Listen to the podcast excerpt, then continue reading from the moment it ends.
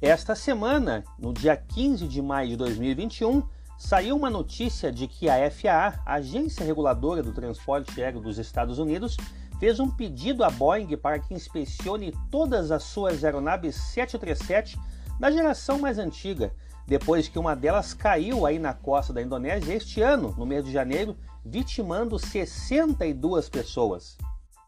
Todas as aeronaves Boeing 737-300 737-400 e 737-500 deverão ser examinadas, o que representa aí cerca de 143 aviões, segundo o documento da Administração Federal de Aviação, consultado neste sábado. O que acontece é que possíveis falhas de cabos não puderam ser detectadas pelo computador dos aceleradores automáticos que controlam o impulso da aeronave, o que pode levar à perda de controle do avião. Um relatório preliminar da Agência de Segurança do Transporte da Indonésia indicou em fevereiro que uma anomalia havia sido detectada nesses aceleradores automáticos.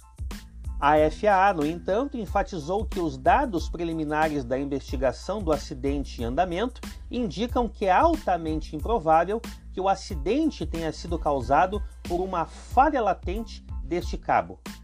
No entanto, considera que essa inspeção é necessária para remediar este perigo, que poderia existir ou se desenvolver nas aeronaves da série 737-300, 400 e 500, construídas entre as décadas de 1980 e 1990. Isto tudo se deve em razão de que no dia 9 de janeiro de 2021, um Boeing 737-500 da Sriwijaya Air caiu na costa da Indonésia desaparecendo minutos após decolar de Jacarta.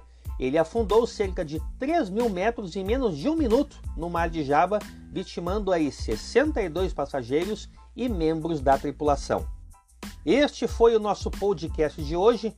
Corre lá no canal Aviões e Companhia do nosso amigo Carlos MD, onde nós fizemos um vídeo juntos relatando aí a situação de um Boeing 727 da antiga Varg que estava abandonado ao ladinho do aeroporto Salgado Filho. Até o nosso próximo podcast e inscreva-se no nosso canal do YouTube, youtube.com/canal aéreo. Tchau!